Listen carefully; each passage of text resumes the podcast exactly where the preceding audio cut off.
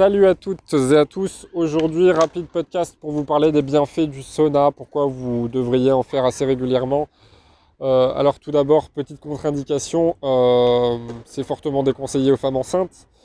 Euh, si vous avez un, état de santé entre guillemets particulier, bah, demandez conseil à votre médecin, ne faites pas n'importe quoi.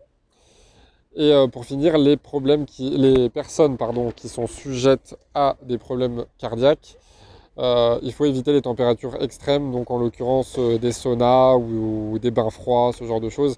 Ça a énormément de bienfaits, mais quand on est en bonne santé. Donc euh, d'abord, bah, traitez éventuellement la maladie ou le trouble en question que vous avez. Et puis, redirigez-vous ensuite vers ce genre de pratique. Donc sans plus attendre, les bienfaits du sauna. déjà, c'est excellent pour la peau puisque ça va éliminer les toxines euh, et, du coup par extension ça va pas être excellent que pour la peau mais pour le corps complet c'est une véritable détoxification puisqu'on va favoriser la sudation. Et donc à travers notre transpiration bah, on va éliminer beaucoup de déchets, beaucoup de toxines. Euh, ensuite euh, ça va être excellent pour prévenir la maladie d'Alzheimer, ça va être excellent pour diminuer le stress, l'anxiété, ça va amener une meilleure gestion des émotions, ça va amener une meilleure récupération pour les sportifs et également, euh, c'est vrai que ça va amener un gros, gros état de relaxation.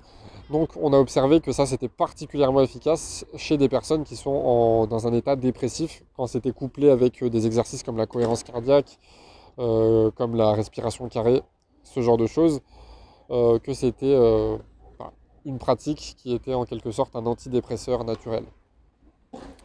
Euh, voilà, c'est quelques bienfaits euh, du sauna que, je vous ai partagé ici. J'aimerais juste attirer votre attention sur des choses, enfin sur une chose en particulier dont on ne parle pas assez sur euh, les saunas, les hammams ou ce type de soins. c'est la reminéralisation. En fait, étant donné que vous avez beaucoup transpiré à travers la sudation, vous avez, certes, éliminé beaucoup de toxines, beaucoup de déchets, donc c'est fabuleux pour le corps. Mais par contre, vous avez également éliminé beaucoup de sels minéraux, donc euh, du calcium, du magnésium, du potassium. voilà, vous les connaissez. Et bah, donc, euh, si derrière vous n'avez pas une alimentation adaptée, ça peut potentiellement générer des carences et des problèmes de santé. Donc c'est pour ça que euh, un bon sauna digne de ce nom, en général derrière, il vous invite à prendre un thé avec des dattes, avec des fruits secs, ce genre de choses pour réapporter des vitamines et des minéraux à votre organisme. Euh, tout simplement bah, parce que vous en avez perdu un petit peu à cause de la sudation. Euh, ce que je vous recommande aussi, c'est pourquoi pas vous faire un smoothie quand vous rentrez chez vous après le sauna.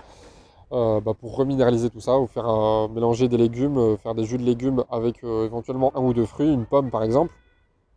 Et puis bah, ça vous permet d'avoir éliminé des toxines tout en vous reminéralisant derrière. Donc c'est tout bénef. Voilà, J'espère que ce podcast vous a plu et je vous dis à très bientôt. Ciao ciao